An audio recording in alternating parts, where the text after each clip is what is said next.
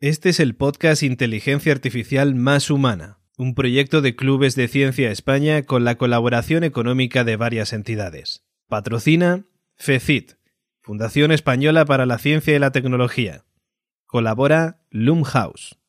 Inteligencia Artificial Más Humana es una producción de La Constante. Si te gusta el contenido de nuestro podcast, suscríbete a nuestro canal de YouTube, Apple Podcasts, Spotify o Evox o simplemente conecta con nuestra organización, Clubes de Ciencia España, a través de nuestras redes sociales, en Facebook, Twitter, Instagram o LinkedIn, arroba clubescienciaes. A continuación, escucharás mi conversación con Juan José Sánchez Oro.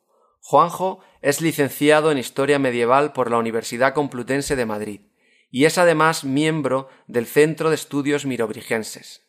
Sin embargo, un gran peso de su carrera profesional ha recaído en la profesión de desarrollador de sistemas de información trabajando como consultor. Actualmente se le puede escuchar en Onda Cero todas las semanas en la tertulia de la Rosa de los Vientos, donde analiza noticias de actualidad desde diferentes puntos de vista. Conozco la trayectoria de Juanjo desde 2012. Su interés por el análisis de las creencias que emergen en sociedades a lo largo de la historia desde un punto de vista escéptico me atrajo muchísimo tanto que comenzamos a construir una amistad a través de redes sociales. Esto, junto con su experiencia en tecnología, me parecen una combinación sumamente interesante para llevarla a analizar el efecto que la inteligencia artificial tendrá en la aparición de nuevas creencias y falsos profetas. Nuestra conversación se centrará en este contexto. Las creencias han formado parte de la civilización y su presencia, analizada desde diferentes perspectivas, aún hoy somos incapaces de darle respuesta como sociedad. Quizás algún día el avance en neurociencia consiga explicarlas, pero estamos lejos de ello. Sin embargo, han existido, existen y seguro que seguirán existiendo. No obstante, las creencias adoptan formas características del contexto histórico y sociocultural de donde nos movemos. La evolución tecnológica es cada vez más ese hilo conductor de dicho contexto, y es interesante reflexionar sobre qué nos espera en el futuro con el aterrizaje en todas las áreas de la sociedad de la inteligencia artificial. Y ahora, aquí comienza mi diálogo con Juan José Sánchez Oro. Bueno, Juanjo, pues nada, lo primero que te quiero dar las gracias por la oportunidad. La verdad es que me hace mucha ilusión eh, poder hablar contigo porque eh, te sigo de hace mucho tiempo y, y pienso que era una persona con, mucha profundidad para dialogar en cualquier tema, ¿no? Y entonces, pues eh, realmente me apetece mucho poder hablar contigo y te agradezco que, que nos cedas tiempo de tu vida.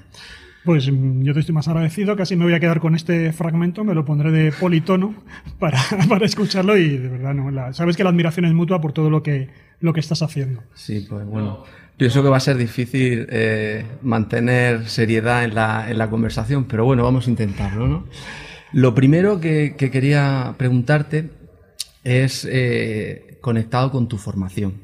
Hay algo que me sorprende y es que eh, después de pues, eh, conocer un poco tu, bagaje, tanto por la radio como por otros medios, pues veo que eres una persona que asimilaría más a un científico que a lo que típicamente uno piensa cuando habla de un historiador, ¿no? Sin embargo, tu formación académica es historia. ¿Por qué decidiste estudiar historia y no alguna ciencia fundamental? Pues bueno, mira, es un poco curioso porque es cierto que yo cuando estaba en el instituto, que entonces eh, se hacía pues EGB, luego hacíamos BUP y acabamos en COU, eh, pues cuando estábamos en BUP tenías que decidir entre ciencias y letras.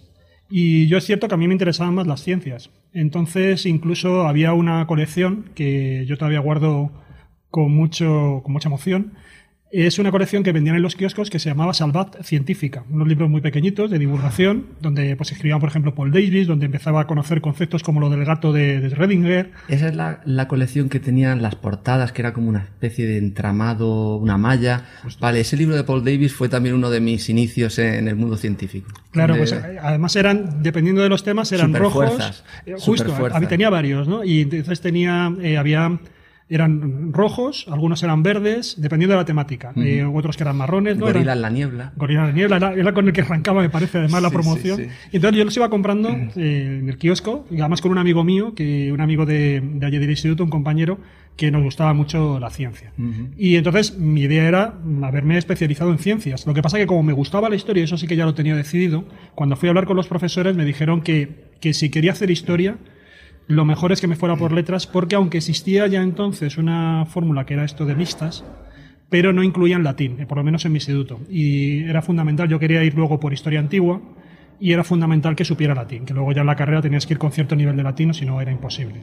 Y entonces por eso ya me decidí por letras, pero siempre me, apasionó. Yo entonces ya, eh, más bien, más que de ciencia, era una cuestión un poco tecnológica, pero yo estaba con el Spectrum y programando.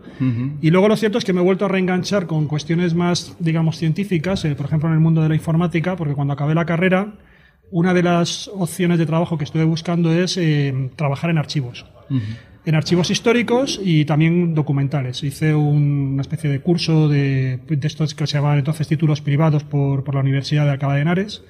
Y ahí ya empecé a adoptar un perfil informático y luego hice un máster de Microsoft, de programación, y terminé mm, desarrollando y siendo consultor informático. O sea, me he dedicado buena parte de mi vida a dar clases a empresas, a hacer consultoría informática, a trabajar con lenguajes de desarrollo informático, bases de datos, páginas web, todo eso. O sea que me he movido un poco por, por las humanidades y luego también por, por lo menos por las ciencias informáticas. Ahora también te digo una cosa, yo reivindico que la ciencia, o sea, la historia es un tipo de ciencia social. Sí, vamos a entrar en eso. Sí. Que hay quien, es una forma de verlo, es decir, para mí son ciencias, son formas, el conocimiento tiene muchas características y evidentemente se trata de abordar como se puede y a veces tienes que adaptar el instrumento de estudio al objeto de estudio.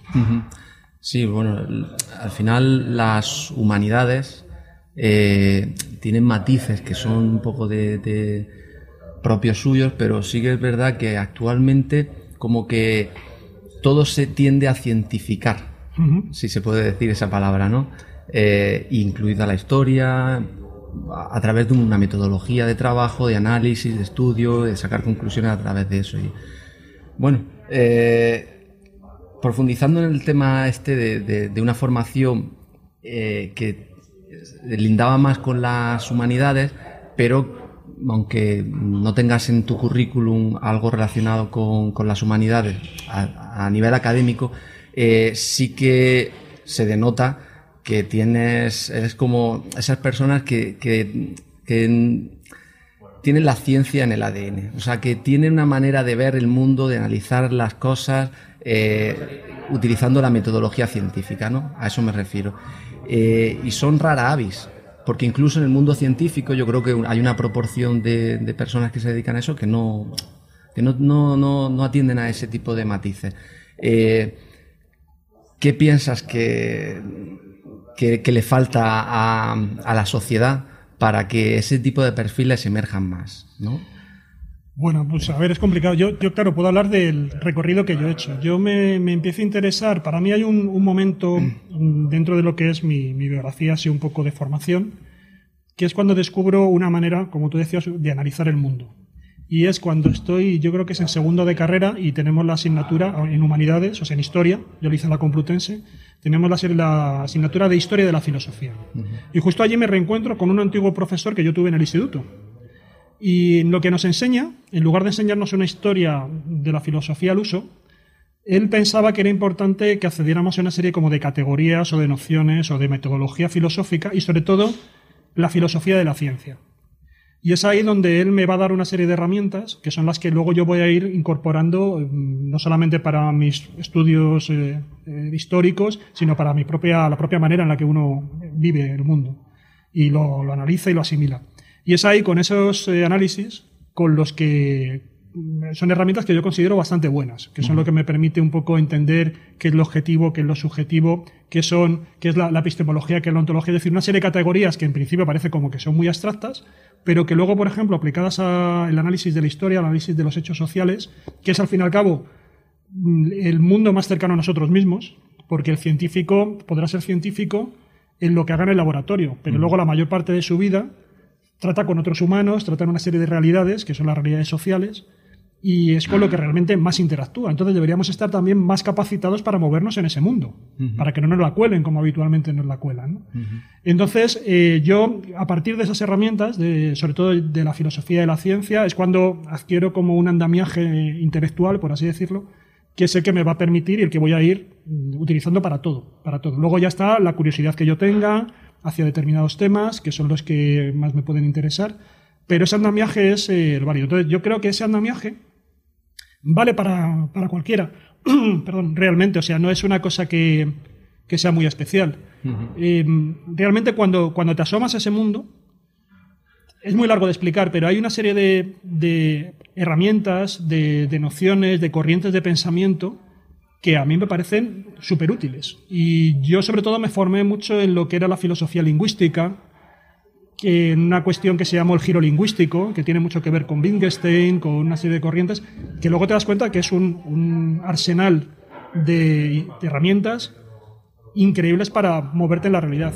Porque el mundo social es sobre todo ficciones, son absolutamente ficciones. Toda la realidad social, la realidad cultural, en el mayor porcentaje posible son ficciones. Ficciones que nosotros hacemos que parezcan como realidades materiales porque las sostenemos como intersubjetivamente. O sea, es como, y un ejemplo muy claro, no hay mayor ficción, o una de las que tenemos más cercana la tenemos en el bolsillo, y es el dinero. El dinero, sí. El dinero es una ficción que lo es porque todos lo sostenemos, sostenemos esos símbolos y esa funcionalidad se la dotamos todos nosotros. El poder es otra ficción. Nosotros estamos delegando continuamente nuestra capacidad de acción en otras personas que nos representan y que ellas creen que tienen poder en la medida que nosotros les sostenemos. Entonces, todas esas ficciones, si sabemos cómo se construyen, qué entidad, qué entidad tienen, cómo nos influyen, luego seremos más libres a la hora de eh, juzgarlas y a la hora de tomar decisiones. Si nos las creemos, si, si, lo que son ficciones que son necesarias, pero no las creemos como que son fuerzas como la gravedad, entonces tenemos un problema y es cuando surgen muchos conflictos. Bueno, ahí has mencionado un tema que, me parece importante para que de alguna manera emerjan esas personas y es que eh, estén expuestos a con atención a ciertos momentos en los que eh, se presentan esos andamiajes que tú dices, ¿no? Y cuando muestran atención y cuando eh, se le genera de alguna manera interés, es cuando yo creo que creas a esa nueva persona eh, que basa un poco más sus criterios y sus acciones en, un cuerpo de, conocimiento un poco más sano, creo yo. Más sano desde el punto de vista, no sé, de la convivencia social y de la evolución de la, de la civilización. Sí, es que, bueno, además Claro, el, tema es, ahora se denomina, se le ponen muchas etiquetas, ¿no? Por ejemplo, pensamiento crítico, cosas por el estilo. Pero realmente es que es así. Eh, es, difícil, pero yo me doy cuenta que cuando tú empiezas a explicar determinadas herramientas, y a mí me, gusta no tanto... Tenemos, por ejemplo, un concepto de la historia, que es el que te enseñan en el colegio, que es como que te sueltan el ladrillo, eh, la historia es esto. Y tú lo memorizas y ya está. A eso, por ejemplo, perdona, me refiero cuando se habla de la historia como algo que no tiene una relación con la ciencia. Esa visión de la historia es poco científica. Es que, por supuesto, no, hay, cosa como más mm, en la que más se combata que es en la historia. Es cierto que cuando tú estás estudiando en una carrera, o sea, no, perdón, cuando tú estás estudiando en el colegio, eh, te lo dan todo muy simplificado y te lo dan como que ya está hecho y esta es la historia. Eh, realmente luego cuando tú vas a la universidad te das cuenta que no, lo que te enseñan es analizar los, los hechos y ver cómo los puedes demostrar. Y ahí te manejas con unas categorías de estas epistemológicas, con una forma de, construir conocimiento que es muy frágil y que tienes que saber cómo, cómo manejarte con ella. Te, pongo un ejemplo. A mí, cuando estaba en, ya en quinto de carrera, eh, nosotros teníamos una asignatura que era latín medieval. Y entonces yo salía a leer un texto, eh, hacíamos lecturas en... Eh, éramos muy poquitos, además, en mi especialidad, y entonces salíamos a leer un texto en latín, a traducirlo y a comentarlo. Qué bucólico, ¿no? Sí, sí, una cosa tremenda, sí, porque veníamos de los primeros años de carrera, quedamos ciento y pico en el aula y al final te quedas en especialidad. Encima, edad media no era de las que más cogía la gente. Sí. Y entonces, nada, éramos cinco o seis, nada más. Y entonces salíamos y teníamos que exponer un texto. Y me acuerdo que, que tuvimos que leer un texto básico, que es eh, una crónica que hay medieval hispana, que, que hablaba de la llegada de los musulmanes a la península ibérica y la caída del reino visigodo. Y entonces yo empiezo a comentar el texto, hago la traducción del latín y empiezo a comentar, digo, bueno, pues claro, y entonces en el, en el año 711 pues llegan los musulmanes, entonces me para la profesora y me dice, ojo, ojo, ¿cómo que en el 711? Sí, bueno, en el 711 es cuando llegan los musulmanes a la península y conquistan la península. Dice, ¿y eso cómo lo sabes tú? Y claro, me dejó todo, todo roto. Digo, hombre, ¿cómo, que ¿cómo lo sé yo? Pues porque lo llevamos estudiando y tal. No, no, no, pero tú me tienes que decir de dónde sacas esa fecha. Tú no puedes llegar y decirme, darlo por sentado. Entonces, hasta ese nivel de detalle, tú tienes que demostrar las cosas históricamente y saber que la historia, igual que pasa también con muchas partes, parcelas de la ciencia, es un conocimiento provisional. Nosotros cuando hacemos, cuando se hace una tesis doctoral en historia o haces trabajos así más contundentes, tienes que hacer lo que se denomina el estado de la cuestión, que es, digamos, los consensos que hay o los problemas que hay de un periodo histórico y cuál es el estado de la cuestión de ese problema que tú vas a abordar o de, de ese periodo histórico, de ese acontecimiento que tú estás abordando. Y ahí tienes que recoger las diferentes opiniones, visiones que se dan sobre eso. Y si no haces ese estado de la cuestión, digamos que no estás autorizado a poder innovar y a poder presentar otras cosas. Porque se supone que tú también un poco por respeto a los demás, tienes que conocer lo que han hecho los demás. Y luego a partir de lo que han hecho los demás, lo criticas, lo tratas de superar entre comillas si puedes, etcétera, etcétera. Pero tienes que hacer eso. Eh, se parece mucho al trabajo de lo que hoy entendemos que hace un criminólogo, ¿no? Que es recoger evidencias y apoyarse en ellas para reconstruir los hechos del pasado. Es que nosotros, no, claro, en la historia no puedes experimentar. Mm. O sea, la capacidad que tú tienes de replicar, como en otras mm, ciencias, digamos, duras, que tú puedes hacer experimentación y puedes plantear una hipótesis y luego tratar de confirmarlo o falsarlo con un experimento, aquí no lo puedes hacer. Pero yo te hago ahora una pregunta a ti. ¿Tú crees que la paleontología es una ciencia? Yo sí la considero una ciencia. ¿Y qué diferencia hay entre desenterrar fósiles y lo que hace un arqueólogo? Porque tú puedes, tú puedes experimentar con un dinosaurio. Lo que hace un arqueólogo. Claro. Y al arqueólogo lo que está haciendo es historia, es decir, coge una serie de, restos, de vestigios, y a partir de eso trata de conocer cuál es la historia. el arqueólogo se apoya en los restos materiales y también en los restos que haya, en, las fuentes que haya, si existen, o los textos que haya que lo acompañen. Y a partir de eso hace una interpretación. Pero un paleontólogo también está interpretando cómo eran los dinosaurios. Él no, no puede, de hecho, por ejemplo, acuérdate que hasta hace no mucho tiempo no se sabía que tenían plumas o que, que se pensaba que... Es decir, ha ido evolucionando mucho y cómo eran los primeros dinosaurios que planteaban los paleontólogos a cómo los eh, describen ahora ha ido cambiando conforme iban avanzando. Es decir, tú tienes que adaptarte, eh, lo que te decía un poco antes, dependiendo del objeto de estudio, tú tienes que crear un método. Ese método tiene que intentar ser crítico, tiene que intentar objetivar realidades y saber sobre todo cuál es tu, digamos, tu techo epistemológico, es decir, hasta dónde puedes conocer y a partir de en qué punto tú empiezas a especular. Y aquí, evidentemente, tanto la paleontología como la historia tienen una gran parte especulativa, porque ni siquiera tú no, tú no tienes ningún dinosaurio y aunque lo pudieras clonar, no tendrías garantía de que se pueda comportar como se comportaba hace millones de años, porque el ecosistema ha cambiado. Claro. Entonces, tendrías que también trabajar con muchas. Pero, pero precisamente este enfoque, el saber que no sería lo mismo, ya es una forma de conocer. Y es meter una serie de cautelas metodológicas. ¿no? La historia pasa igual. O sea, nosotros sabemos que muchas veces no estás estudiando los hechos, sino quienes los narraron. Y tienes que meterte en los sesgos, en las intenciones del cronista de la época. Igual que ahora tú tienes varios periódicos que analizan una misma noticia y parece que son dos mundos distintos o tres, dependiendo de la tendencia. Pero si tú sabes la tendencia ideológica de ese medio, puedes empezar un poco a ver cómo está transformando la realidad o la descripción de la realidad. Y todas esas cautelas metodológicas en historia se manejan. Sí, sí. Bueno. Por eso te digo que, es, que, lo reivindicamos como ciencia. Evidentemente es una ciencia social, no, es experimental, porque no puedes experimental, pero es una ciencia en el sentido de que su aspiración es acceder a un conocimiento. Y, esa aspiración la tiene. Y, hay una serie de herramientas para acceder a ese conocimiento. No puedes acceder a la verdad, pero es que también la verdad, como en paleontología y también en ciencia, muchas veces no es una meta, es un proceso que se va refinando con el paso del tiempo. Por eso la física newtoniana luego fue rectificada por Einstein también. No es que no fuera invalidada, ¿no? pero no era tan universal como pensaba Newton, sino que luego hubo que corregirla. Significa eso que, vemos unas matizaciones en el proceso de acercamiento a la verdad, ¿no? Y en historia ocurre lo mismo.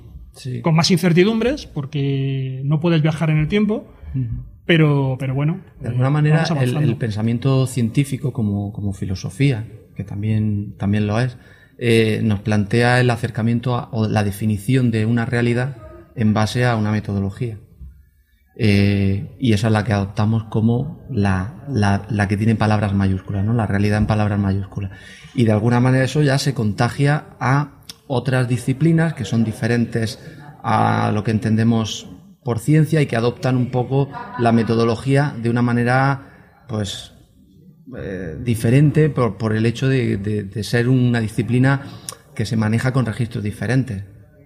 Lo que pasa que también es cierto que hay una, hay una fascinación porque es innegable los logros que ha hecho la ciencia. O sea, ahora mismo el, la, el medio de conocimiento más poderoso que tenemos hoy en día es la ciencia. Uh -huh. Y ha ido superando con el paso del tiempo a cualquier otra disciplina que ha tratado de hacerle sombra. Por ejemplo, durante gran parte de la historia, por ejemplo en Occidente, de, de nuestra civilización, de nuestra cultura, pues lo que iba marcando un poco el paso de, del conocimiento humano era la teología, o todo lo que tenía que ver un poco con el, con el cristianismo. Era el prisma con el que mirábamos la realidad. Y la Biblia era un instrumento, una, era como nuestro microscopio a partir del cual mirábamos uh -huh. el presente, el pasado y el futuro. Ahora eh, esa hegemonía ha sido desplazada y la ciencia es la que crea saber y crea verdad. Y de hecho, incluso la Iglesia se mira en la ciencia. Uh -huh. Por ejemplo, ya no vale con que te digan que una reliquia es, está autentificada por un obispo o por una larga tradición, sino que pedimos que sea la ciencia la que confirme eso. Uh -huh. O sea, que también se ha subordinado la Iglesia al conocimiento científico, porque Todo. evidentemente eso es arrollador, o sea, eso es innegable. Pero también hay que tener en cuenta que, evidentemente, conforme tú miras la realidad, también la estás de, delimitando. Uh -huh. Y si tú miras la realidad, por ejemplo, con un microscopio de 125 aumentos, pues vas a poder ver hasta ese punto. Uh -huh. Pero eso no significa que sea toda la realidad. Uh -huh. Hay otras escalas de, de, espacio y. Claro, entonces hay siempre que tener una precaución de hasta qué punto el, el instrumento está, o el método está reduciendo la realidad. Y eso, eso, por ejemplo, sobre eso reflexiona la filosofía de la ciencia, que muchas veces dicen que es mm. algo que no sirve para nada, pero te da ese segundo nivel de abstracción uh -huh. que yo considero que suele ser bastante útil y que permite que los propios científicos o los filósofos se piensen también en términos. Claro, ¿no? ahí bueno, no quiero mmm, derivar mucho la conversación en esto, pero por, por terminar, ahí un poco donde yo veo que otro tipo de disciplinas humanas, con sus esos matices que se diferencian de lo que es la metodología científica aplicada es a, esas disciplinas, es donde podemos encontrar nu nuevo jugo a la realidad, ¿no? Nueva, nuevo aporte. Y, y, que la inclusión de alguna manera en el discurso, en la metodología tan esparcida de la ciencia, aunque bueno, siempre se quiere más y siempre quiere que, que, llegue a todas las tribus, a todos los subgrupos de la sociedad, pues yo pienso que, que es productivo que, que tampoco se, se, excluya y de alguna manera impacte. Impacte esa. Porque enriquece un poco, yo creo que el, la realidad, le da muchos más colores. Sí, es verdad, es que mmm, tú puedes, ya lo dicen, tú puedes mirar las estrellas y puedes analizarlas como un astrofísico y también puedes hacer una poesía. Uh -huh. Y son dos formas de percibir eh, la realidad, ¿no? También puedes a ver esa estrella cómo te puede afectar mmm, religiosamente o de una manera existencial, ¿no? Que es lo que te supone, es decir, que te pongas, que un poco en el espejo de ti mismo y te cuestiones tu propia existencia. Y a partir de ahí se pueden abrir determinados caminos que no sabes mm, hacia dónde pueden ir. Otra cosa es luego, lo que digo, yo creo que tener muy claro un poco la separación de hasta qué punto tienes unos conocimientos o unos datos que sean bastante robustos y en qué punto tú empiezas a especular y no confundir determinadas especulaciones con datos. Uh -huh. Es decir, en el conocimiento hay diferentes calidades. Y en el problema es cuando mm, empezamos a confundir las categorías o esas calidades, entonces a lo mejor nos convertimos en prisioneros de datos que no lo son. Exacto. Y eso es lo que sí que puede condicionar ya nuestras creencias y conducirnos uh -huh. por unos derroteros que no tienen mucho sentido. Lo que te decía un poco también de, en el, en el terreno social. Por ejemplo, a mí hay un concepto ahora mismo que me interesa mucho porque está muy presente en la sociedad y está condicionando mucho la sociedad que es el tema de la identidad. Uh -huh. Ahora mismo todo el mundo habla de identidades, ¿no? Y lo tenemos pues, aquí en España con todo el tema de los conflictos nacionalistas. Uh -huh. Pero es también un efecto seguramente de la globalización. En el momento en el que se ha extendido la globalización, se han ido diluyendo muchas identidades y entonces surgen también mecanismos de defensa sí. de qué es lo que está pasando, porque nos estamos disolviendo en entes más globales y como que perdemos nuestra naturaleza, nuestra esencia. Y entonces surge el concepto de identidad. Uh -huh bajo, es una ficción más. Y hay que ver en qué, en qué medida se construyen las identidades. Es decir, eh, por ir un poco a caso concreto, ¿había catalanes en el Imperio Romano? Eh, ¿Había españoles en Altapuerca? Y sin embargo ahora lo manejamos con, como categorías que son casi como si fueran físicas y que no podemos negociar con ellas ni nada porque, ya te digo, tienen una contundencia, una naturaleza material que impide que nos demos cuenta que realmente son ficciones humanas y que a lo mejor son más flexibles de lo que pensamos. Entonces, si nosotros partiéramos de ese nivel de que son constructos que creamos socialmente, a lo mejor a partir de ahí empezamos a tener un punto de encuentro y decimos, oye, ¿por qué no creamos una ficción nueva que nos valga más gente? Etcétera, etcétera. ¿no? Conceptos como nación, que también están en crisis, conceptos de este tipo si los viéramos así, a lo mejor rebajamos la tensión y podemos decir, oye, que no somos prisioneros de estas categorías, sino que somos artífices de las categorías. Y entonces a lo mejor podemos modelarlas de una manera que nos beneficien a todos. Pues bueno, eso está ocurriendo, ¿no? Entonces estas nociones que ahora mismo han aflorado a partir de los procesos de globalización, que evidentemente tienen muchas ventajas, pero también hay gente que se siente, pues eso, muy agredida y muy invadida por, por pues sociedades muy tradicionales que tienen su nicho de seguridad su zona de confort y de pronto vienen que algo foráneo les invade y que encima es muy poderoso, pero es que esto lo hemos tenido a lo largo de la historia un montón de veces. O sea, no es algo nuevo, hay una experiencia ahí que nos puede ilustrar. Vamos a entrar en el tema de, la inteligencia artificial.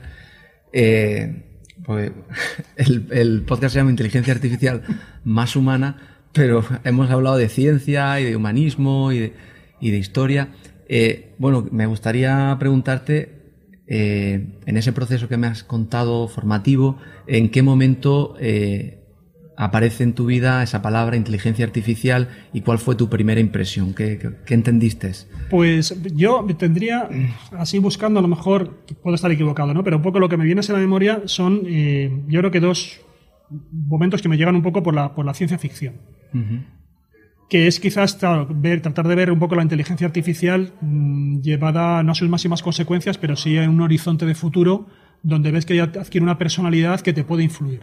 Entonces, una sería la película 2001, con el famoso HAL que toma un poco el control de la nave, ¿no? ese ordenador ahí que un poco lo puede todo y que mm, se convierte en algo que en principio debería estar al servicio de los hombres, es un poco lo que comentábamos antes de las ficciones sociales, en lugar de estar al servicio de los, de los seres humanos, se convierte en dominador de los seres humanos. ¿no? Quizás es un poco esa idea. ¿Ves? algo absolutamente poderoso, muy, muy poderoso, pero que, que es también peligroso. ¿no? Siempre ves esa noción de peligro. Y luego otro también es un cuento muy breve, eh, es, que era un autor ruso, no recuerdo ahora cuál es el nombre, que era un cuento muy cortito que decía algo así como, es una sociedad del futuro, pues hablemos de dentro de miles de años, donde crean un gran superordenador eh, que además es capaz de gestionarlo todo, es decir, es capaz de gestionar incluso sus fuentes de energía para mantenerse siempre en funcionamiento, que no le altere nada, ningún cataclismo, ninguna... Y estamos hablando de una sociedad que ya, digamos, tiene controlado, pues, prácticamente, vamos a decir así, el universo, que se ha extendido por diferentes galaxias, y genera este gran ordenador donde vuelcan todo su conocimiento, todo el conocimiento de esa sociedad, y, llega el día de la inauguración.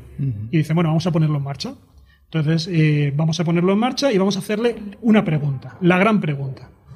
Para ver si nosotros que no somos capaces de responderlo, aquí que está acumulada toda la inteligencia del ser humano, todo el bagaje también cultural de, milenios, a ver si ahora es capaz de, responderlo. Y le preguntan, eh, ¿Dios existe?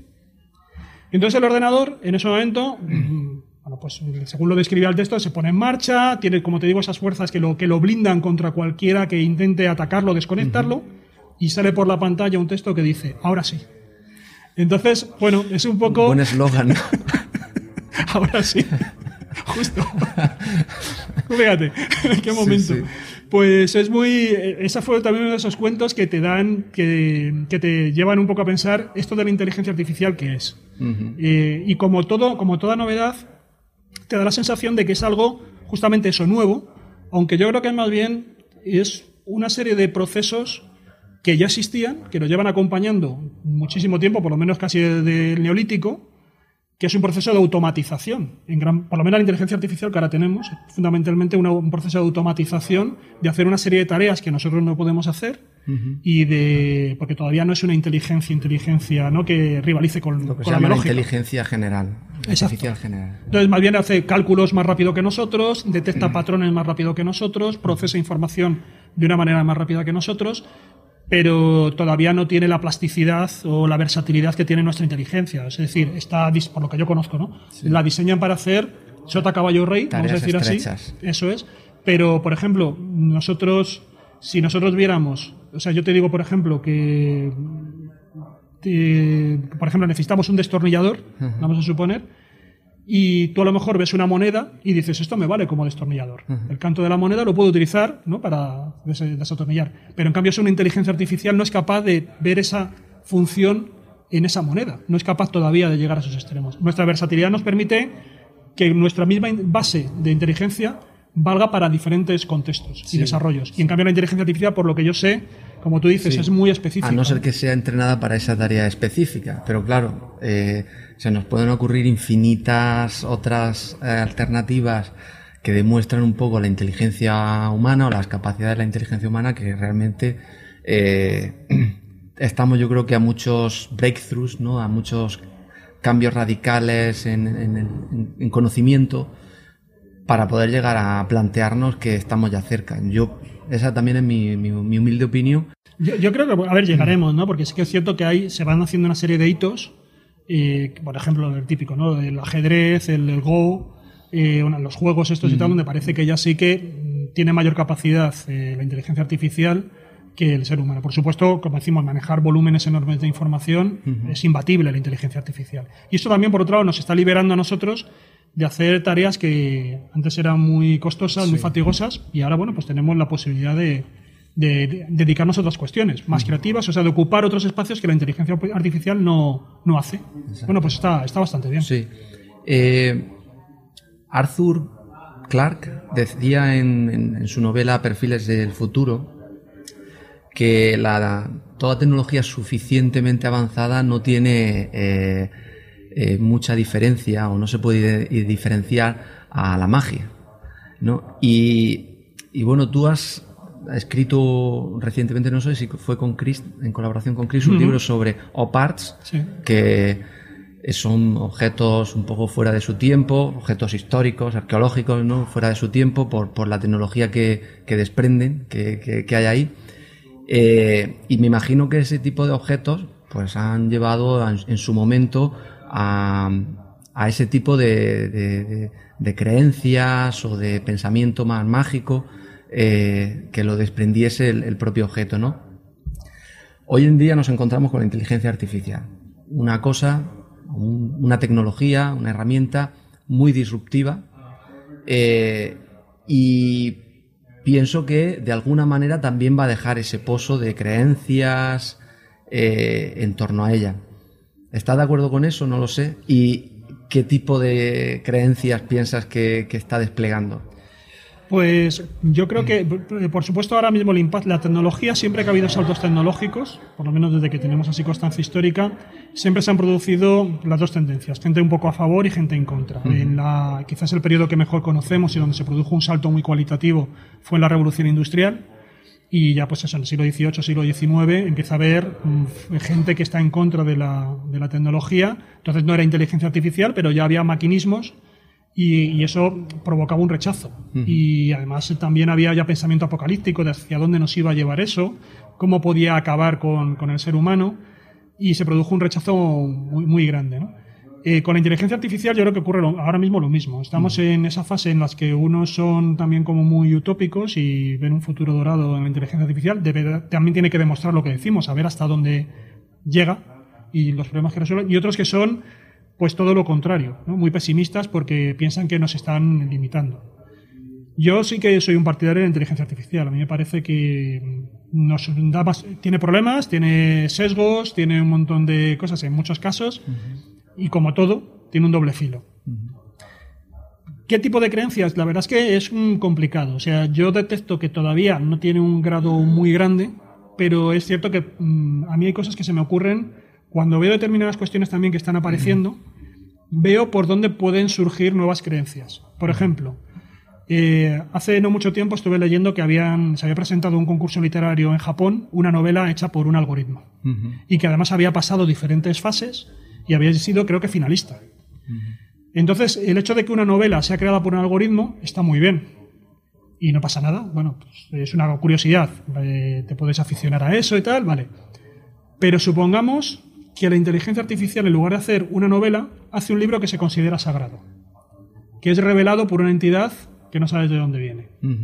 Que es al fin y al cabo el fundamento de las religiones, de las grandes religiones reveladas, las religiones del libro, que tenemos el Corán y la Biblia, fundamentalmente las más conocidas en Occidente.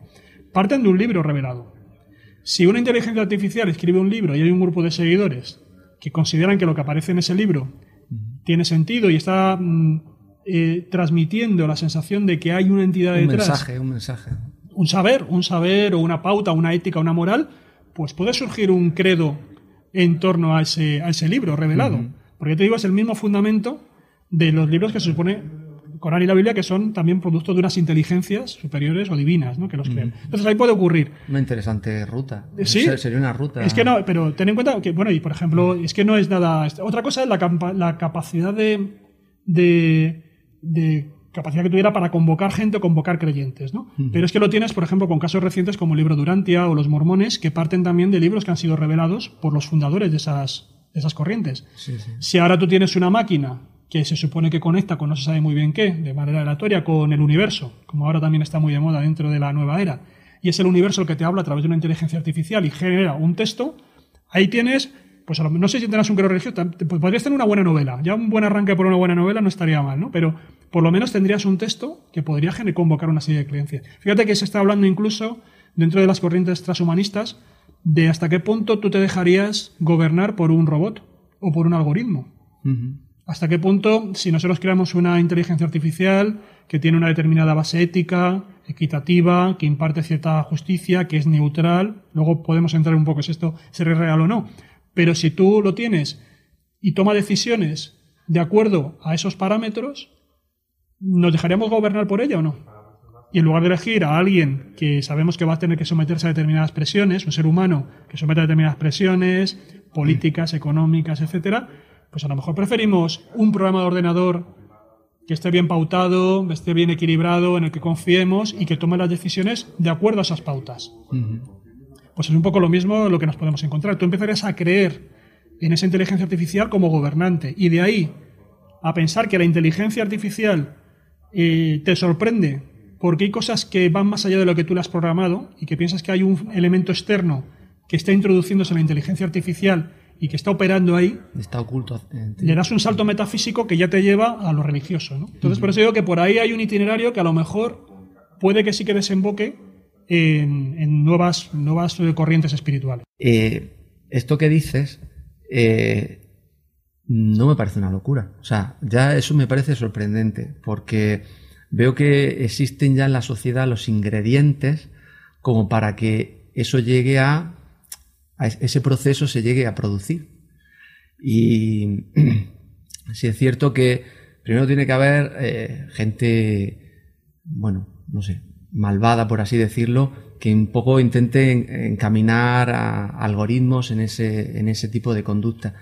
Pero bueno, también puede llegar un momento en el que esos algoritmos no es que lleguen a adquirir conciencia, pero sí que a aprender ese tipo de cosas que en el pasado, eh, pues por ejemplo, no es lo mismo un texto científico en el que sabemos que eh, la estructura que tiene, el contenido que, que tiene, no genera creencias o no, no, no es proclive a eso. Sin embargo, textos como los religiosos, pues sí que lo son. Bueno, a ver, eh, el tema de que algo sea religioso o no, o genere, su- suscita determinadas creencias o no, es muy relativo. Por ejemplo, eh, ahora mismo, bueno, antiguamente, ya desde época, por ejemplo, de los griegos, se utilizaba la homeromancia, ¿no? que era coger la, la Ilíada o la Odisea. Y la, la Ilíada o la Odisea estaba en una serie de versos y los versos estaban numerados. Entonces tú podías lanzar los dados, formulabas una pregunta al aire y luego mirabas qué número te había salido con esos dados. Te ibas al versículo, al verso cor- correspondiente y se suponía que eso contestaba la pregunta que te habías lanzado. Entonces convertías la Ilíada o la Odisea en una especie de oráculo. Eso luego se llevó a la Biblia. En la Biblia hay también la bibliomancia, que es lo mismo. Tú lanzas una pregunta, eso lo, lo hacía San Agustín, eh, hacía una pregunta y abres la Biblia al azar y lees el primer versículo que tengas en la esquina, en la página de la izquierda, a la derecha, lo que tú decidas. Y se supone que eso te va a orientar en la respuesta de, a la pregunta que tú has hecho. Eso yo lo he visto hacer con Google, la Google Mancia. Claro. Entonces tú escribes y la primera entrada que te salga te responde. Y también habrás visto que hay gente que practica con el autocompletado del teléfono móvil, que Sí, se sí. hacen historias de, bueno, voy a... Entonces, por eso por, digo- Fei- por Facebook todas estas cadenas de eh, elige un libro al azar, pon una, vete a la página tal y escribe aquí eh, la primera frase que aparece, ¿no? Eso genera algo que en otros contextos más profesionales, más del mundo de los negocios, se, se llama gamificación, ¿no? Y la gamificación genera un, un engagement, un querer un poquito más, querer un poquito más. Sin embargo, eso ya se, se ha estado practicando, no es que se conoce, pero se ha estado practicando y en contextos muy dispares. Es que por eso digo, yo creo que estamos, por lo menos en Occidente, estamos mm, bastante mm, predispuestos a ese tipo de prácticas, porque como te digo, dentro, seamos cristianos o no seamos cristianos, culturalmente nuestra cultura está muy marcada por el cristianismo a la hora de, de los parámetros con los que vemos o la cosmovisión que tenemos del mundo. ¿no? Y también tiene base griega y base romana, grecorromana. Son un poco los dos grandes pilares, ¿no? la, la judio-cristiana y la grecorromana. Y eso hace que, que nosotros tengamos una cosmovisión determinada y en esa cosmovisión es muy importante el papel del libro como intérprete de la realidad o como fundamento de la realidad. Entonces, estamos muy acostumbrados a hacer una visión del mundo muy textual, muy basada en los textos, en, la- en las palabras, ¿no? en los dobles sentidos que tienen las palabras. Tú me dices, tiene que, puede haber una, una mente perversa que trate de crear este libro revelado y a partir de él formar una, una nueva religión. Puede, hacer, puede ocurrir, pero también, como te digo, puede ser algo mucho más mm, eh, banal, ¿no? que por ejemplo ahora mismo hay una, conocí hace no mucho tiempo, salió, hay una empresa que es eh, OpenAI, que creo que es la que tiene eh, Elon Musk, ¿no? Me parece que es. Uno de los sponsors. Eso es. Los Pues, pues él lo que tiene es que hace poco dieron a conocer un, un algoritmo que era una inteligencia artificial que era capaz de generar textos. Pero generaba textos de tal manera que tú le metías simplemente una, dos líneas y él a partir de esas dos líneas te creaba toda una noticia. Las dos líneas podían ser auténticas o falsas, le daba igual. Él a partir de eso te generaba todo. Y, y la verdad es que los ejemplos que publicaron eran espeluznantes porque eran muy buenos. Por ejemplo, uno pusieron algo así, la- las dos líneas de entrada que pusieron era, se ha descubierto un yacimiento de unicornios en, en- en Perú, me parece que era. Y a partir de eso formaban una noticia en la que incluso metían declaraciones de arqueólogos de universidades peruanas. Es decir, rastreaba por internet No, no información. metía Nazca, nada de Nazca. Pues en ese no, pero sí que metía mm, cuestiones de, de declaraciones, además, que eran muy fieles a la realidad de el impacto que les había supuesto, de cómo eran realmente esos unicornios, etcétera, etcétera. Otro era eh, sobre, por ejemplo, Kennedy, que, que se había recuperado parte del ADN o de, sí, de, o de masa neuronal o no sé qué, y habían clonado a Kennedy. Bueno, pues salían también declaraciones de especialistas. Es decir, tú solamente introducías dos líneas y él iba buceando por internet y creaba todo un discurso completo, siguiendo el estilo periodístico, Sí. con declaraciones, pero es que te creaba incluso, en el de Kennedy te explicaba cómo había hecho la clonación. Es cierto que esta eh, tecnología lo que hacía era que te obligaba a hacer varios intentos, entonces te iban poniendo el resultado final después de cuántos intentos lo Sí, habían sí, hecho. Porque había veces que gramaticalmente no Una funcionaba. métrica mm, basada en errores. sí. Pero, pero era muy fiel. Yo leía los textos y decía, esto es una maravilla. Bueno, no quisieron hacer público el algoritmo, a pesar de que ellos se llaman inteligencia abierta, inteligencia artificial abierta, pues no quisieron, porque decían que, claro, que en el problema que tenemos actualmente de fake news, esto era una herramienta para generar confusión muy poderosa y que iba a multiplicar eh, pues las falsedades ¿no? en, en Internet. Y entonces no lo han querido, no lo han querido hacer pública. Bueno, al menos es coherente con su miedo, el miedo que tiene Elon Musk a, a la inteligencia artificial, que lo dice públicamente. Aunque luego, por otra parte, tiene su, su, su empresa Tesla, que está trabajando mucho en la línea de los coches autónomos y OpenAI. No solo él eh, es, es inversor, pero bueno. eh, No, no, es que te, te iba- que termino con esto. Sí.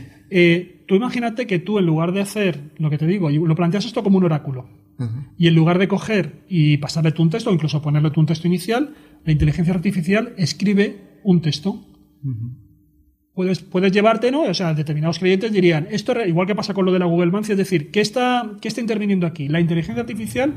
¿O además de la inteligencia artificial hay un componente externo que es el que se ha metido aquí y ha construido el texto? Si ese texto te da una- un tipo de enseñanza, de mensaje, es lo mismo que los contactados, que Sí, los sí, místicos, sí. que pronuncian determinados mensajes que ellos dicen que vienen de otra parte y el sentido se lo da el creyente. Si Yo- eso además es un texto, un artículo, hay muchos científicos eh, que pensaban que sus ideas, bueno, muchos, unos cuantos que pensaban que sus ideas no les pertenecían. Está el caso de, de los más conocidos está el matemático Ramanujan, que él decía que su conocimiento le venía inspirado por una diosa hindú. Y él lo defendió hasta que se murió. Él era capaz de distinguir los eh, teoremas pero le pagaban a él. sí, sí, bueno, luego entraríamos un poco también en... Ha, la habido propiedad intelectual. Ha habido juicios de mediums que decían si el texto era suyo, era del fantasma que el autor es difunto que, que lo, que lo había escrito, ¿no? que lo había canalizado y tal, ¿no? que lo había inspirado. Pero es interesante porque ellos mismos entendían, en el caso de Ramanujan era una persona que decía que su conocimiento no venía de él. Entonces, por eso te digo que realmente eh, que una cosa, mm, ahí tenemos el sentido religioso de las personas, que somos los que nosotros ponemos sentido a las cosas. Y es ahí donde nosotros, lo que te decía antes, podemos darle, ver un doble sentido y darle una trascendencia a algo que a lo mejor originalmente no tenía, pero que si para nosotros lo tiene, ya es eficaz y ya funciona como tal. Te quería eh, preguntar por un tema que está relacionado con la revolución industrial. Y es que eh, yo creo que muy acertadamente un, eh, un emprendedor, investigador, Andrew Ng, no sé si te suena, eh, fundador de, cofundador de Coursera, eh, fue el primer director de, Google Brain y él dice que la inteligencia artificial es la nueva electricidad.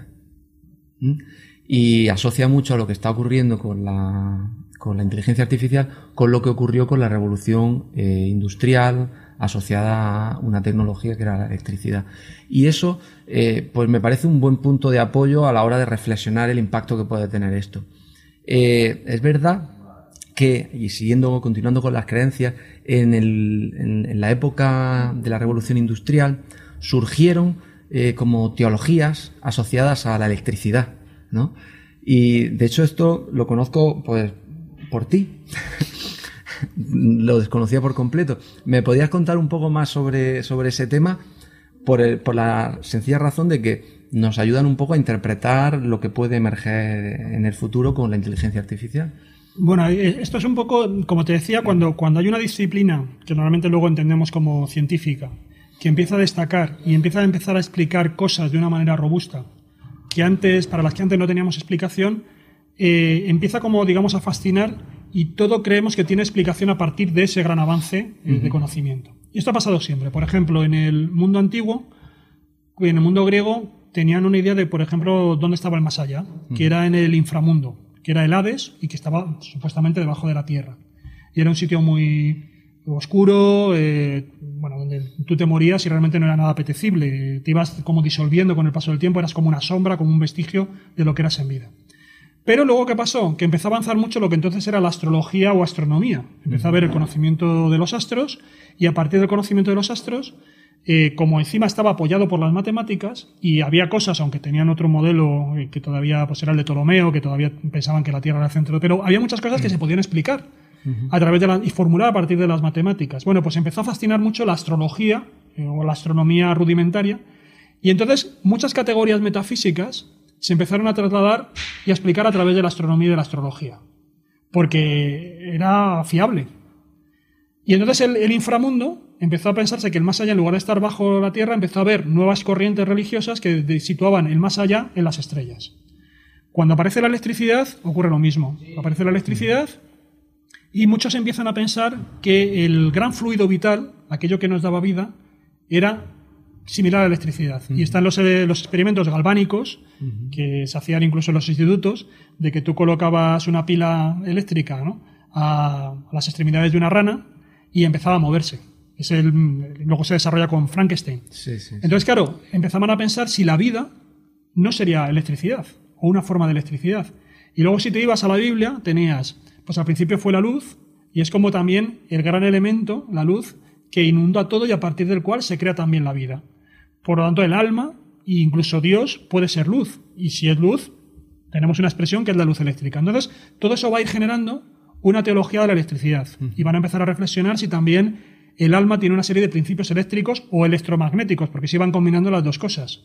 El magnetismo, que también luego llega a Mesmer y se habla del magnetismo animal, se va mezclando y son dos categorías que se funcionan. Entonces tienes toda esa teología de lo electromagnético que se va a mantener durante mucho tiempo y luego se va a ir sustituyendo por otra categoría física en la medida en que también va teniendo mucho recorrido dentro de la ciencia, que es el éter.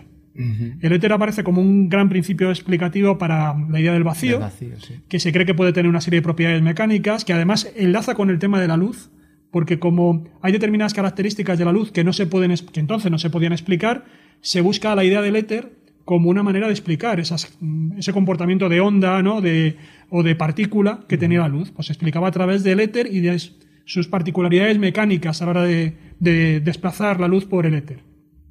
Pues el éter se incorpora también al pensamiento religioso y al pensamiento entonces esotérico de determinadas corrientes y todavía ahí lo tenemos, que existe el vestigio del cuerpo etérico, del viaje astral, que tiene que ver también con que ese cuerpo etérico va viajando por ahí, o sea, naturaleza doble capa. Incluso del ectoplasma, de los fantasmas, ¿no? Eso es, o sea, el éter aparece ahí como esa especie de cajón desastre donde tú puedes ir volcando características o nociones metafísicas que no les das un soporte material, pues de momento, oye, a lo mejor se pueden ir por aquí.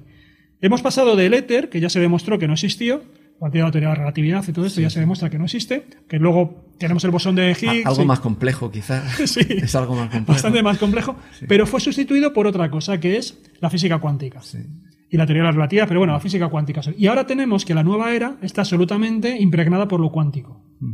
Lo cuántico es algo que todo, la medicina cuántica, la, todo tiene que ver con, eh, tienes que, los chakras, hay chakras cuánticos que tienes que alinear de manera cuántica. Lo cuántico, que también es un cajón desastre eh, para la gente corriente, pues te da una especie de soporte material, fiable, en el cual tú puedes volcar tus creencias más abstractas y pensar que realmente tienen consistencia. Y yo creo que el siguiente salto seguramente entremos en un mundo cibernético. Y es ahí donde, a partir de todo lo que es Internet, la inteligencia artificial, vamos a ir volcando determinadas categorías metafísicas y habrá una metafísica cibernética que vendrá a sustituir un poco la, cuántica que, ahora tenemos. Eso yo creo que sí que por ahí puede ir. ¿no? Pero eso es la evolución, es decir, no todos los avances materiales nos van cuestionando metafísicamente. Y hablabas tú de Paul Davis, ¿no? Estábamos comentando la mejor metafísica hoy en día viene de la, de la física cuántica o de la física general, si quieres también. Porque está planteando nuevos horizontes de lo que es la materia, de lo que somos, de lo que es el universo, que, realmente nos están interpelando directamente y con mucha contundencia. Y están reformulando muchas categorías filosóficas y religiosas. Una de las cosas que te quería preguntar también es sobre un experimento que tú hiciste sobre cómo la tecnología impacta en las creencias de los seres humanos. Eh, fue un experimento modesto, pero del cual me imagino que sacaste conclusiones que por lo menos en tu foro interno valen, eh, son válidas y se pueden construir cosas de ahí. Eh, ¿Puedes contar un poco cuál fue la motivación de, realizar ese experimento y en qué consistía? ¿Cuáles fueron las, las conclusiones? Bueno, pues fue una, una, encuesta muy sencilla, una especie de sondeo que ni siquiera métricamente estaría validado, pero es de estos sondeos que tú haces para conseguir un poco de información y luego a lo mejor plantearte un análisis más profundo. Yo lo que me planteaba era, pues mira, un poco en la línea de lo que estábamos hablando, que siempre los grandes avances tecnológicos habían impactado en, las creencias, sobre todo, eh, por ejemplo, cuando surge la fotografía, pues a partir de ahí empieza a surgir también una fotografía psíquica o una idea de intentar mm, eh, captar lo, invisible o sobre todo relacionado con la idea del más allá, ¿no? que es un poco hacia lo que yo me enfoqué. Cuando surge también la grabación, surge la radio, pues aparecen las psicofonías, aparece la transcomunicación instrumental, es decir, eh, te encontrabas que estos grandes, la televisión también, surge la televisión y empiezan las psicoimágenes, que también es como que son ventanas, la televisión es una ventana para acceder a la ultratumba. Eh, a mí yo me di cuenta de que por lo menos Internet no había generado eso o las nuevas tecnologías informáticas un poco a nivel usuario no habían generado todavía, no se consideraban una puerta al más allá, a un canal de comunicación con los difuntos. Y entonces me llamó la atención porque, claro, no hay quizás ahora mismo nada más global que eso. Sí que tenemos, por ejemplo, incluso el teléfono.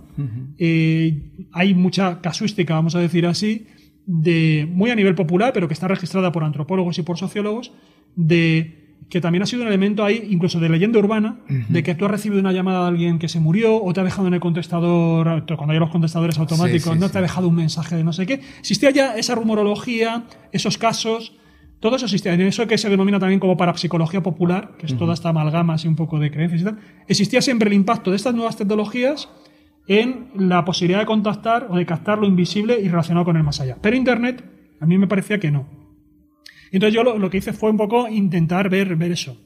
Si, si realmente tenía, tenía la, qué es lo que pasaba, si había una especie de rechazo, porque yo entiendo que para que eso funcione como tal, porque la tecnología en sí misma, todo esto que te he comentado, no ha demostrado ni mucho menos que realmente sean canales para comunicar con los difuntos, pero tiene que haber una predisposición del individuo a creer que eso es posible y a darle el sentido de que eso es real, que es lo que comentábamos antes.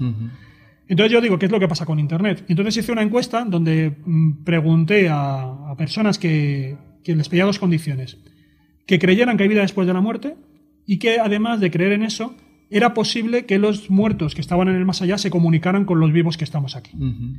Y eso eran los dos requisitos de base. A partir de ahí le lanzaba ocho preguntas que ellos no conocían en su totalidad, sino que se las iba lanzando de una en una. Y estaban conectadas con la propia tecnología y los propios fenómenos que ocurren con la tecnología. Se lo hizo a través de Facebook, entonces ya por lo menos un nivel de usuario debían tener. Y en esas preguntas yo les iba, les iba formulando cuestiones como, por ejemplo, si ellos creen que que eso, que un difunto podría dejar un mensaje escrito en Word, si podría dejar un mensaje en Facebook, si podría enviarte un email. Eh, si ellos pensaban, si eso ocurriera, o pues si ellos, por ejemplo, estuvieran interactuando con el ordenador, ¿cómo pensarían que algunas señales de lo que ocurre en el ordenador no son mm, problemas del ordenador, sino que son realmente mensajes de un ser querido que está en el más allá? Es decir, eran ese tipo de preguntas. Y las respuestas fueron muy interesantes porque me dieron un poco una especie de abanico de cómo se entendía la presencia en el más allá de los seres humanos. Es decir, un poco como las distintas nociones o estados del alma o de la supervivencia en el más allá y qué, qué naturaleza tiene. Y era muy curioso, por ejemplo, había unos que te decían que no, que era imposible, porque ellos se manejaban en la dicotomía de si somos espíritu, no somos materia y no puede haber nada que sea más eh, antagónico. Lo espiritual no puede interactuar con lo material, incluso es como que se banaliza. Entonces no, ellos ya directamente rechazaban que a través de estos medios tecnológicos se pudieran como, pudiera haber una comunicación. En cambio hay otros que como entendían la vida en el más allá como energía y al fin y al cabo también la tecnología, estas nuevas tecnologías utilizan la energía, pues ahí había una correa de transmisión. Había otros que decían que no se habían producido los mensajes porque como estas nuevas tecnologías son muy jóvenes, todavía no se habían muerto los usuarios digitales.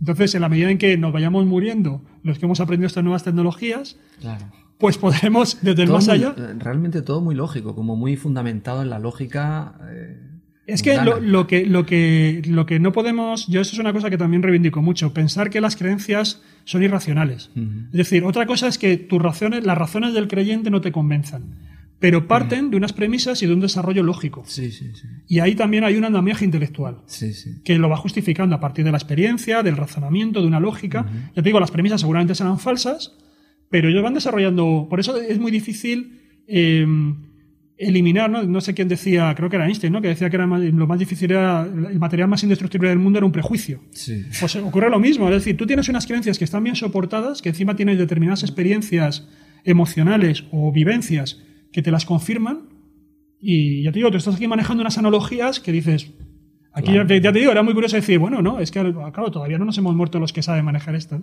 Entonces me parecía muy curioso. Y luego había otros que decían que solamente eh, podía darse ese tipo de, comunicación entre un difunto y un vivo si había como una emoción por medio. Es decir, el medio tecnológico era muy frío y entonces como que no se podía producir ese contacto. Pero si, por ejemplo, era Facebook y tú te llevaban, era tu cuenta de Facebook y se como era muy emocional, es algo como muy íntimo, muy tuyo, pues a lo mejor a partir de Facebook sí que te podías comunicar, pero no a lo mejor a través de un documento de Word. Entonces se establecían también calidades emocionales en la relación que tú mantienes con la tecnología. Y eso también lo que manejan también los expertos. Y saben que hay determinados, por ejemplo, Facebook y Twitter es muy emocional y es muy tuyo. Y tú te sientes como muy representado, muy representado por lo que hay ahí y muy herido por lo que hay ahí. Cuando ocurre, cuando te dañan desde un comentario de Facebook, te hiere muchísimo. no como una pintada en la pared, a lo mejor. Fíjate que todo, este, el experimento y las conclusiones que saca, al final eh, se refuerzan con, con la propia idea de la inteligencia artificial como un agente para realmente crear eso, ¿no? Y te pongo como ejemplo un capítulo de Black Mirror, que de hecho está basado en, la, eh, en un hecho real de una, una, mujer que pierde a su marido en un accidente y que eh, recurre a una empresa para que desarrolle un algoritmo basado en la información textual digital que hay de, su marido para que cree una inteligencia artificial que sea capaz de comunicarse. Eso ya se puede hacer. O sea, no es un. De hecho, poníamos el ejemplo de eh, en OpenAI, Y, y, realmente, pues un ejemplo de cómo ya la inteligencia artificial está penetrando a esos niveles de las creencias, no, no con el objetivo de las creencias, pero sí con el objetivo de, trabajar sobre las emociones de las personas, ¿no? Y de hecho, bueno, creo que también hay muchos más ejemplos de aplicaciones eh, en el mundo de algo que, que, que, suscita muchas creencias, que son, es la muerte, ¿no? La muerte como algo desconocido, sobre todo para la gente que nos quedamos aquí y que, que suscita muchas creencias, muchas especulaciones. Y la inteligencia artificial está materializándose en aplicaciones ahí. Sí, bueno, yo, yo la que conozco, que es que calca el ejemplo que tú comentas de, Black Mirror, es eh, una aplicación que se llama Réplica y que le hizo una rusa, una, una, desarrolladora que además tenía una empresa de informática para hacer, que creaba software para, creo que era para restaurantes, algo así, para hacer peticiones online o reservas online y cosas por el estilo. Entonces ella estuvo durante un cierto tiempo, estaba, tenía un buen amigo en Moscú, como te digo, ella era rusa, pero vivía creo que en California y tenía un buen amigo en Moscú con el que prácticamente chateaba todas las noches. Ese amigo falleció en un accidente de tráfico y ella se quedó, pues eso, a ver, nosotros experimentamos la muerte, nosotros no sabemos lo que es la muerte, porque no nos hemos muerto, entonces no lo sabemos. Entonces, ¿cómo lo experimentamos? cuando imitemos este vídeo igual... Es póstumo, es, un legado a la, a la humanidad. Pero, pero es cierto que nosotros lo experimentamos como una pérdida. Es la única manera que nosotros tenemos. Nosotros tenemos ahí un vacío y lo experimentamos como una pérdida, porque realmente el estado de, estar muerto no sabemos qué es. Podemos imaginarlo, pero es como si te digo, ¿qué estado nosotros teníamos antes de nacer? Seguramente a lo mejor es el mismo, pero el estado existencial, cuando nosotros tratamos de recrearlo en nuestra mente, ahí hay algo que no, que no termina de funcionar. Pues esta mujer lo que hace es que se dio cuenta de que tenía acumuladas miles y miles de, conversaciones con, su amigo y entonces decidió pasárselo a sus programadores para ver si podían crear una inteligencia artificial usando como datos todos esos diálogos y luego pues incluso su perfil de Facebook donde tenía también contenidos, creo que tenía algún blog también el chico este, sus correos, toda esa información, toda esa base de datos se la pasó a los programadores para que a partir de ahí hicieran una inteligencia artificial que replicara, de ahí el nombre, replicara la psicología de este chico. Y efectivamente, pues aparecían ahí sus giros, sus sesgos, sus faltas de ortografía, sus mm, palabras más habituales o sus frases más recurrentes, que le daban esa, que te daban esa impresión de que realmente estabas dialogando con tu amigo. Y ahí tienes esa aplicación. En la aplicación ahora mismo es gratuita, tiene un montón de descargas y lo que hacen es que te aconsejan que te las descargues y tú dialogues con la aplicación, que no, es, no estoy hablando ya del chico este ruso, sino que es una aplicación vacía, donde tú lo que te recomiendan es que tú vayas estableciendo diálogos con ese algoritmo para que vaya aprendiendo de ti. Para dejar tu legado. Eso es. Tu, es tu réplica. Y la idea es que cuando tú luego ya fallezcas, pues si quieres dejar esa réplica que ya ha absorbido tu forma de expresarte, de comportarte, de responder, pues se la, se la dejas a alguien y ese alguien seguramente tendrá menos sensación de pérdida, ¿no? Que comentábamos, eh, mm, le sonará a que ese chico, o sea, ese chico, esa chica, lo que sea, eh, está ahí. Eso puede tener un punto metafísico añadido. Y es que en un momento dado, esa inteligencia artificial empieza a dar respuestas que tú pienses que no las ha podido sacar de la base de datos o de la fuente de datos que tú le has hecho. Entonces ahí es cuando puede haber una rendija por donde penetre la sensación de que te estás comunicando con tu amigo que está en el más allá. Y ahí decimos que juega esa sobreinterpretación que comentábamos antes y que tú digas, uy, pero esto cómo lo ha podido, lo ha podido saber este programa de ordenador. Si esto es una cosa que a mí me dijo en privado, que no se lo contó a nadie, ¿cómo ha podido salir aquí? Entonces ahí ya se te abre una expectativa metafísica que ya puede pasar de que de ser una especie de compañero informático muy polémico, porque hay psicólogos que no recomiendan esto, bueno, por una serie de cuestiones. Hay gente que te dice que esto sería muy bueno para gestionar el duelo, sí. pero hay otros que te dicen que es todo lo contrario. Porque, cada uno, yo creo. Sí, porque una de, las, una de las fases del duelo es asumir la pérdida sí, sí. Y, de, desprenderte de ese pasado. Y esto está radicalmente en contra de eso. Hay un concepto que es lo que denominan pérdida ambigua, que es que tú no terminas de cortar los lazos con, esa, con ese difunto. Y te va acompañando y te va... el problema es que te vaya condicionando esa compañía, porque tú imagínate que le empiezas a pedir consejos a la inteligencia artificial. Y, si encima crees que no solamente la inteligencia artificial, sino que se está manifestando realmente tu amigo difunto, claro. pues vas a hacer una lectura que te condiciona en el día a día. Y tomas decisiones ya no por ti mismo, sino también por lo que te dices. Entonces, es un terreno muy, muy delicado, ¿no? Y eso es posible que también, también pueda ocurrir, ¿no? O sea, que lo que planteaba ese episodio de Black Mirror, como otros que lo hacen también de manera muy inteligente, es algo que puede ser más mm, real o más factible de lo que creemos y que, como decimos, te lo puedes tomar como una especie de juego eh, de convivencia. Eh, los que defendían esta tecnología y otras parecidas decían, pues te puedes bajar el perfil de Michael Jackson o de alguien, o por ejemplo tener ahí a tu abuelo y presentárselo a tus nietos que nunca lo conocieron, a sus nietos que nunca lo conocieron, y jugar con ello, como igual que ahora tú repasas los álbumes de fotos de tus antepasados que no conociste y bueno, pues están ahí. Pues tú interactúas con esa inteligencia artificial de tu abuelo, de tu abuela, y tienes un trato con él, pero siempre lo que decimos antes, sabiendo que es una inteligencia artificial. Y es una distracción como mirar un álbum de fotos. Lo mismo, ¿no? Te despertar unas emociones, pero no haciendo lecturas más. Pero me genera mucha mezcla de emociones. Claro. Bueno, pues eh, ya la última pregunta, la pregunta del dinero. No, no, no. He venido preparado. Tengo aquí la cartilla. Tiene matices, tiene matices. Eh, bueno, es tan bueno, es una pregunta que no te han hecho nunca. Y es la siguiente. ¿Pero la has hecho tú? ¿La está haciendo una inteligencia artificial? Es, es una pregunta que conecta con la inteligencia artificial. Esta, este diálogo que mantenemos nosotros, pues, obviamente lo vamos a difundir por eh, plataformas de podcast, de vídeo, y cuando entren ahí van a interaccionar no solo con oyentes que, que, le den al play, sino que también eh, controls va a haber haters va a haber va a haber eh, algoritmos de inteligencia artificial que van a procesar los vídeos o los audios con un sentido u otro. De alguna manera, y es un hecho, va a interaccionar con esta conversación que hemos tenido. Entonces, pues ahí tienes la cámara y qué le dirías a esa inteligencia artificial que tú vas a, eh, que va a procesar toda esta información. Madre mía. ¿Qué le diría a la inteligencia artificial? Sí, sí. Pues que, que me trate con cariño que es lo que le falta a la inteligencia artificial. que te posicione bien, ¿no? No, no, bueno, no sé, no sé, me da un poco... La, inteligencia artificial... Es, un hecho, o sea, consideras que eso es un hecho que va a ocurrir. y, es verdad que esos algoritmos están enfocados a hacer una tarea estrecha, algo... Pero sí que van a almacenar esa información, la van a procesar con objetivos que ya están definidos por los programadores.